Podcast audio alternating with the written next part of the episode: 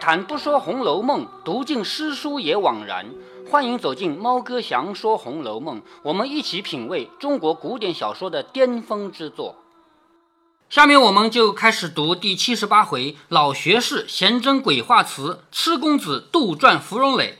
话说两个尼姑领了方官等去后，王夫人便向贾母处来请陈。王夫人虽然自己是一个老年人了啊，中老年人了，但是他还有长辈的呀，所以他要去跟贾母啊成婚定亲来请陈。见贾母喜欢，趁便回到：“你看这里有一句细节啊，见贾母喜欢，就赶紧要把一件事说出来。什么事啊？有可能贾母会生气的事儿。万一贾母正在生气，你再把她要生气的事说出来，那还得了？是不是啊？所以看看贾母高兴的，诶，今天他高兴的，我就把那件事说出来，你就不会骂我，是不是啊？是不是？哎，他要说什么呢？他说宝玉屋里有个晴雯，那个丫头也大了，而且一年之间并不离身。我常见她比别人分外淘气，也懒。前天又病倒了十几天，叫大夫瞧，说是女儿痨，所以我就赶着叫她下去了。若她养好了，不用叫她进来，就赏她家人配人去也罢了。好，你看这个话。他把晴雯赶走了，这个事情他要告诉贾母的吧？是不是要告诉啊？嗯，可是告诉他要找一个理由啊，总不能说我讨厌他吧？是不是啊？找一个什么理由啊？你看啊，第一，丫头大了，年纪大了；第二呢，一直生病；第三呢，比别人淘气，这个人很淘气，而且懒。然后说他最近病了十几天，我叫人一看，生的是痨病。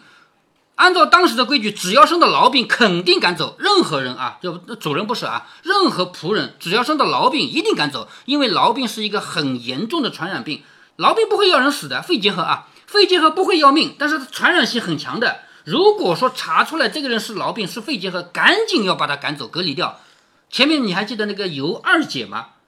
尤二姐死了以后，为什么居然都不让她好好办丧事，不让她葬啊？什么原因啊？痨病。哎，就说她是痨病死的吗？对不对？所以这里王夫人要找一个理由，要那个告诉贾母，我没有胡作非为，我没有随便赶走一个人，她要给他栽赃。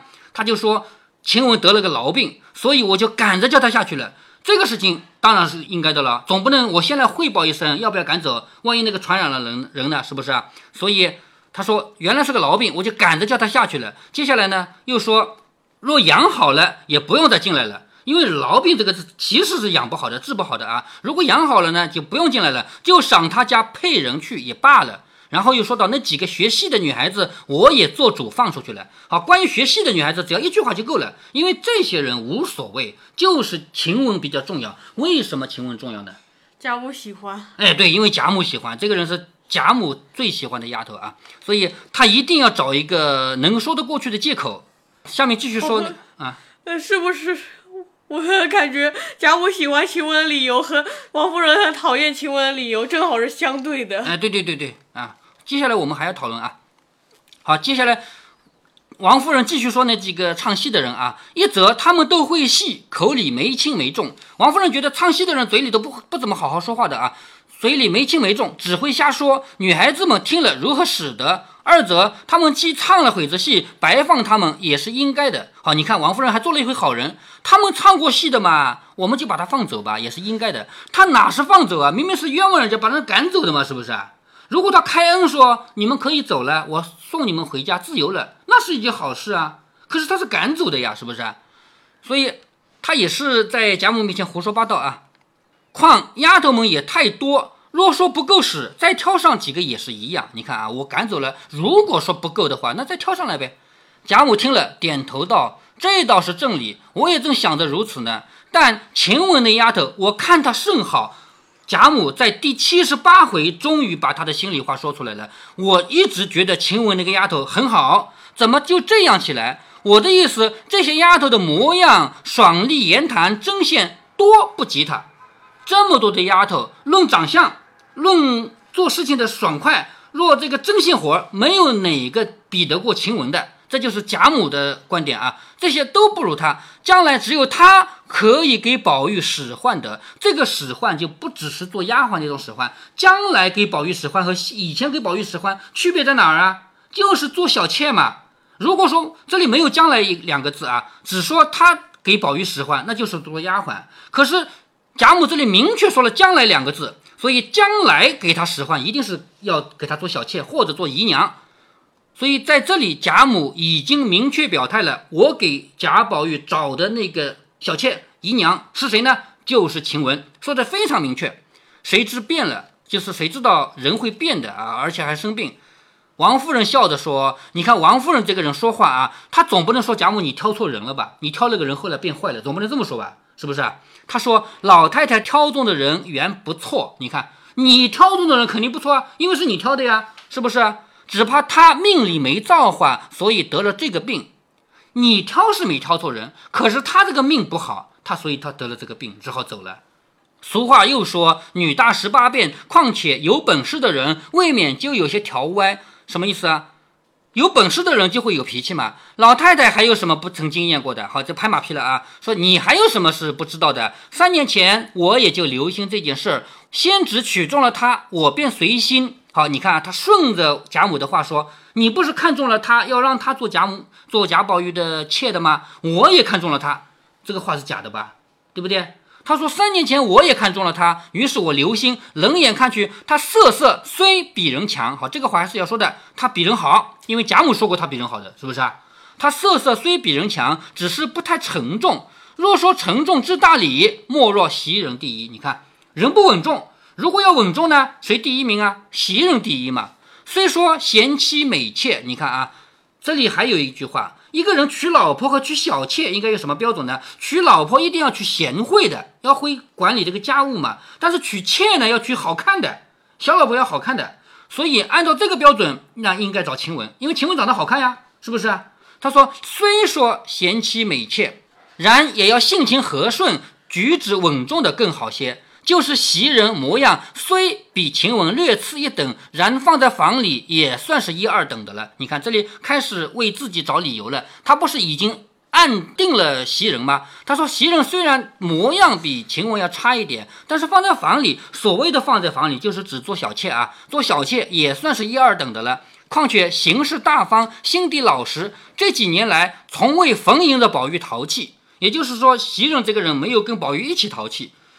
凡宝玉十分胡闹的事，他只有死劝的，也就是贾宝玉胡闹起来，袭人这个人很好，他会劝。因此品择了两年，我品择品是品定，品评则是选择。我品评选择了两年，一点不错了，我就悄悄的把他的丫头的月钱止住，从我的银子里批出二两来给他。不过使他自己知道，越发小心学好之意。你看，王夫人给袭人增工资，让他享受这个姨娘的待遇，一直到今天才告诉贾母。他为什么要到今天才告诉贾母呢？因为贾母肯定不答应，贾母肯定挑中了晴雯，是不是？那不现在为什么可以说了？现在当然可以说了，晴雯都赶走了，还还还要说什么话？是不是？难道你还能再叫那个生了痨病的人回来吗？对不对？所以现在晴雯已经绝对不可能再回来了。我就告诉你啊，袭人是我挑中的，我已经这两年都一直给她工资，按照姨娘的要求给的，按照姨娘的规格给的，是不是？所以这个叫。已经顺水推舟，已经到了这个地步了。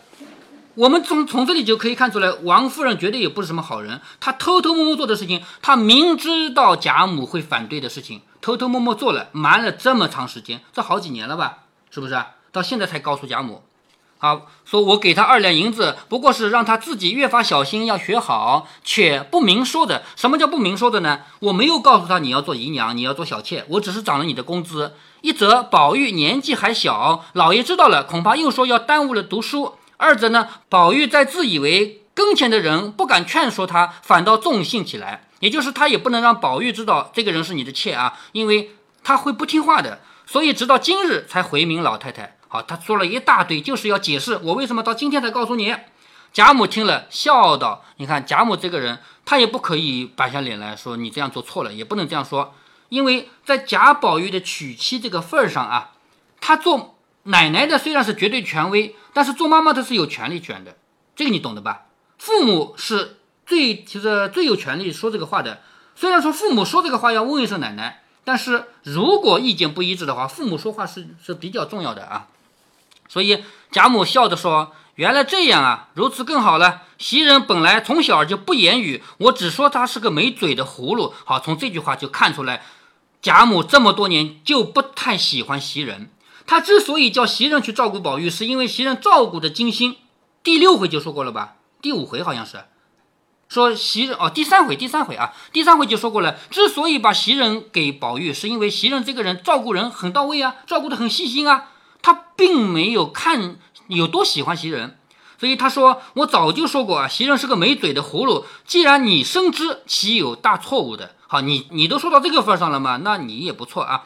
而且你这不明说与宝玉的主意更好，也就是你没有明确告诉宝玉啊，这样的话，这样的话更好。且大家别提这个事，只是心里知道罢了。我深知宝玉将来也是个不听妻妾劝的，就是奶奶也知道这个孙子啊，将来是不会听老婆听小妾的劝。”我也解不过来，也从未见过这样的孩子。别的淘气都是应该的，只是他这种和丫头们好却是难懂。也就是这个奶奶都已经想不通这个孙子怎么回事。别人淘气嘛，我也看得懂的。可是贾宝玉他不是随便淘气，他和丫头们都很好。我也为此担心，每每的冷眼查看他，只和丫头们闹，必是人大心大，知道男女的事了，所以爱亲近他们。也就是贾母认为贾宝玉整天跟丫鬟们在一起，是因为贾母。贾宝玉懂了男女之间的事情，所以就喜欢女孩子了。既细细查视，究竟不是为此，也就是我细细的看看，不是这个原因呀，奇不奇怪？想必原来是个丫头投错了胎不成？也就是贾母在这里说了一句玩笑啊，是不是贾宝玉投错胎了？原来就是个女的，投错了男胎了。说的大家笑了。王夫人又回今日贾政如何夸奖，如何带他们逛去。贾母听了更加喜悦。一时，只见迎春装扮了前来告辞过去。迎春刻意的写她装扮了，说明今天的打扮跟以往不一样，是不是？迎春为什么要装扮了呢？因为她要嫁人了，有人要来相亲了啊！迎春装扮了前来告辞过去，凤姐儿也来醒晨，呃，晨昏定省嘛。伺候过早饭，又说笑了一回。贾母歇晌后，啊，到了中午了，休息过以后，王夫人便唤了凤姐儿，问她丸药可曾配来，也就是那个药啊。王熙凤不是要吃药的吗？王夫人喊凤姐，问她丸药可曾配来。凤姐儿道：“还不曾呢，如今还是吃汤药。丸药和汤药的区别知道的吧？如今还是吃汤药。太太只管放心，我已大好了。”王夫人见他精神复出，也就相信了，应告诉足晴雯等事。你看，王夫人赶走晴雯这个事儿，现在也要告诉王熙凤一声，因为王熙凤要负责管理啊，负责发工资这些事儿嘛。又说怎么宝丫头私自回家睡了？也就是王夫人到现在才知道，薛宝钗已经离开了大观园了，好几天了吧？是不是？她说怎么宝丫头私自回家睡了？你们都不知道？我前儿顺路都查了一查，谁知懒小子。一个新进来的奶子也十分的妖娇，我也不喜欢他，我也说与你嫂子了，好不好？叫他们各自去吧。况且懒小子也大了，用不着奶子了。好，这一句话又是什么意思呢？就是他看到贾兰的一个奶妈，他不喜欢这个奶妈，因为我们前面说到过啊，王夫人是不喜欢长得好看的人的，她就喜欢笨笨的、难看一点的，所以一看。贾兰的这个奶娘长得好妖娇啊，其实其实就是好看，这个在他眼里就是个妖精嘛。他说我不喜欢，于是那 不是婆子吗？对呀，生过小孩的人就可以做奶娘，不有的不也十来岁吗？是不是？所以他说我不喜欢他，我说给你嫂子，也就是李纨啊，好不好叫他去吧？可是不管怎么说，这是结婚并且有孩子的，嗯，一个。这一点也跟丫鬟不一样。嗯，对，就是打扮不一样，年纪稍微大一点是吧？但是他说他长得好看嘛，妖娇嘛。啊，然后说我告诉你嫂子好不好？叫他们各自去吧。也就是他以连那个奶娘也要赶走，但是他没有自己下命令赶走，他是跟李纨说一声。你说他叫李纨赶走这个人，李纨敢留他吗？肯定不敢呀，那是婆婆和儿媳妇关系呀，对不对？婆婆叫儿媳妇，你把那个人赶走，那儿媳妇怎么办？只好赶走吧。是吧？我就问你的大嫂子，宝丫头出去，难道你也不知道不成？也就是他问李纨，薛宝钗搬出去了，你难道不知道吗？他说是告诉了他的，不过住两三日，等你姨妈好了就进来。姨妈究竟也没什么大病，不过还是咳嗽、腰疼，年年如此的。他这一去必有缘故，敢是有人得罪了他不成？也就是薛宝钗究竟为什么要搬出大观园？王夫人一直不知道，现在问了李纨，李纨说。他找了一个原因，是他的妈妈生病了，要去陪妈妈。但是他妈妈也没有什么大病，不过就是咳嗽，肯定是有别的原因的。他这样一去，必然是有别的原因的，敢是有人得罪了他不成？那个孩子心重，亲戚们住一场，别得罪了人，反不好了。凤姐笑着说：“谁可好好的得罪他？况且他天天在园子里，躲不过是他们姊妹一群人。”王熙凤就先撇清关系。第一，谁去得罪他啊？是不是？第二，如果有人得罪，那也是园子里人啊，我又不住园子里，是吧？肯定是他们姊妹那一群人。王夫人说：“别是宝玉有嘴无心，傻子似的，从没一个忌讳，高兴了就信嘴胡说，也是有的。”王夫人就怀疑自己儿子是不是我这个儿子得罪了王呃薛宝钗了。凤姐笑着说：“这可是太太过于操心了。若说他出去干正经事儿，说正经话，却像个傻子；若只叫他进来，跟这些姊妹们，跟以前以至于大小的丫鬟丫鬟们跟前，他最有敬让的，又恐怕得罪了人，那是个再不得有人恼他的。”好，王熙凤还是很了解贾宝玉的啊。你让他做正经的事情，他做不了；但是他在丫鬟们、姐妹们面前，绝对不会得罪这些丫鬟，是不是？贾宝玉从来不会得罪女孩子吧？我想薛妹妹此去，想必是为了前时抄检众丫头的东西缘故吧。好，王熙凤终于把真话说出来了。其实王熙凤当然知道了，一直拖到现在才说啊。薛宝钗之所以去，一定是因为我们抄检自己的丫鬟们了啊。他自然为信不及园里的人才收减，他又是亲戚，现在也有丫头老婆在内，我们又不好去收检，恐我们疑他，所以他就多了个心，自己回避了。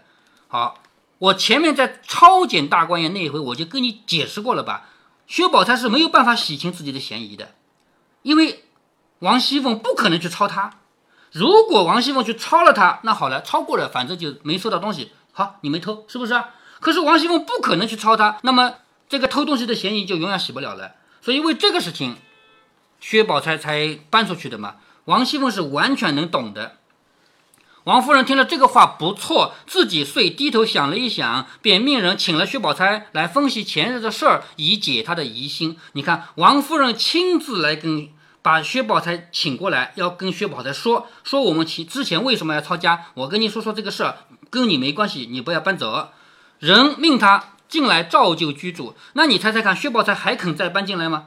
薛宝钗陪笑着说：“我原是要早出去的，只是姨娘有许多大事，所以不便来说。你看，我本来早就要搬走了，因为你忙，所以我没来跟你说。可巧前日妈又不好了，家里两个靠得住的女人也病着，所以我趁便出去了。好，你看我找了个理由。”我妈妈身体病了，而且身边的人也病了，所以我出去了。姨娘今天既然知道了，我只好明讲出情理来，就从今日辞了，好搬东西的。好，本来我不想告诉你，因为这不是什么大事。既然你知道了，那我就跟你说一声吧。我要搬东西，我正式搬出去了。王夫人、凤姐儿都笑着说：“你太固执了，正经的再搬进来为是，修为没要紧的事，反疏远了亲戚，还要留他。你还是进来吧，不要为了那些小事，我们亲戚关系疏远了。”宝钗笑着说：“这话说的太不解了，并没有为什么事情我出去，我为的是我妈进来神思比先大减。好，我妈现在老是这个思想啊思考不集中，就是生病嘛，却夜间晚上没有靠得住的人，通共只有我一个。二则呢，如今我哥哥眼看要娶嫂子了，好，这里留一句话啊，他哥哥下一回就娶了个。”老婆啊，眼看我哥哥要娶嫂子了，多少针线活计，并家里的一切动用的器皿还没有齐备。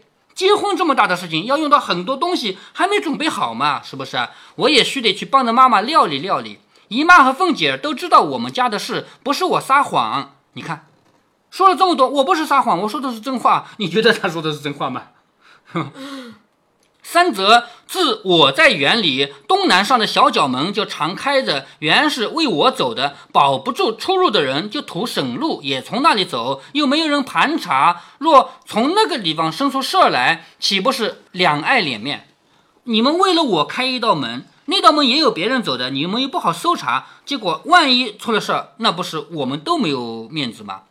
而且我进园来住，原不是什么大事，皆因前几年年纪都小，且家里没事儿，有在外头的，不如进来姊妹们相共啊，姊妹们一起，或做针线，或玩笑，皆比在外头梦做的好。如今彼此都大了，也彼此有事儿，况姨娘这边历年皆遇不随心的事故，那园子也太大，一时照顾不到，皆有关系，唯有少几个人就可以少操些心。所以今日不但我执意辞去，此外还要劝姨娘，如今该减些就减些，也不为失了大家的体统。你看他反过来说，我是肯定要走的，而且这个园子大了，管不过来，所以你们能减几个人就减几个人吧。据我看，园子里的一项费用也尽可以免的。说不得当日的话，姨娘深知我家，难道我们当日也就这样冷落了不成？也就是我们园子这么大，开销这么大，你要省点钱了。凤姐听了这篇话，便向王夫人笑着说：“这话尽是，不必强了。”王熙凤知道肯定留不住薛宝钗的，所以她说：“好了好了，那就不要再勉强了。”王夫人点头说。我也无可回答，只好随你便罢了。说话之间，只见宝玉已回来了。因说他父亲还没有散，恐天黑了，所以先叫我们回来了。啊，也就是贾宝玉、贾环还有贾兰一起跟着贾政出去，因为他们好多人一起赏秋啊、赏桂花嘛。贾宝玉还作诗嘛。现在呢是天已经不早了，那几个人是没有散啊，他先回来了。王夫人就问：今日可有丢了丑？就是如果写诗写不出来，不丢丢丑了吗？是不是？今日可有丢了丑？宝玉笑着说：“不但不丢丑，倒拐了许多东西来。哈，拐了其实就是很得了很多奖赏啊，拐了许多东西来。接着就有老婆子们从二门上的小厮手里接了东西来。王夫人一看，是扇子三把，扇坠三个，笔墨共六匣，就是六个盒子啊。”香珠三串，玉绦环三个，玉绦环就是身上系的那个挂的东西啊，香珠也是手上挂的东西啊。宝玉说道：“这是梅翰林送的，还还记得梅翰林吗？记得。哎，这这是梅翰林送的，那是杨四郎送的。杨四郎就是姓杨的官儿啊，这个官名叫四郎啊。这是李员外送的，每人一份。他为什么各个东西都是三个三个呢？都是这些人送的。说着，又向怀里取出一个。旃檀香的小护身佛来，啊，就是一个小小的一个雕刻的雕像啊，小小的护身佛，说这是庆国公单送给我的。什么叫单送给我呢？这个是贾环、贾兰没有的。说这是庆国公单送给我的。王夫人又问在席有什么人啊，做什么诗啊？这些话只将宝玉一份，令人拿着，同宝玉、贾环前来见过贾母。贾母看了。欢喜不尽，不免又问一些话。好，也就是贾宝玉拿了这些奖赏的东西嘛，又去给贾母看看，贾母也很高兴。无奈宝玉一心记着晴雯，答应完了话时，便说：“我骑马颠了，骨头疼。”贾宝玉昨天就做梦，梦见晴雯死了，可是这一天在外面外面忙着。贾政不是叫他去写诗吗？到天黑才回来，他一直惦记着晴雯，所以呢，他答应完了话就说：“哎呀，我骑马骑累了，我骨头疼。”贾母便说。快回房去换了衣服，梳上梳上就好了，不许睡倒。也就是现在不许睡，因为你不能累的回来直接睡倒。宝玉听了，便忙入园来。好，他入园回来的路上呢，就和小丫头们聊天，聊什么天呢？就是想打听晴雯是怎么回事。因为晴人晴雯从死到现在已经一整天过去了，他就要想打听打听晴雯的事情。结果呢，下面的小丫头有一个特别聪明的，就给他编了一套谎话来安慰他。谎话不一定是坏话，有的时候谎话比真话要好，可以安慰人嘛。所以就告诉贾宝玉说，晴雯当了芙蓉花的花神了嘛。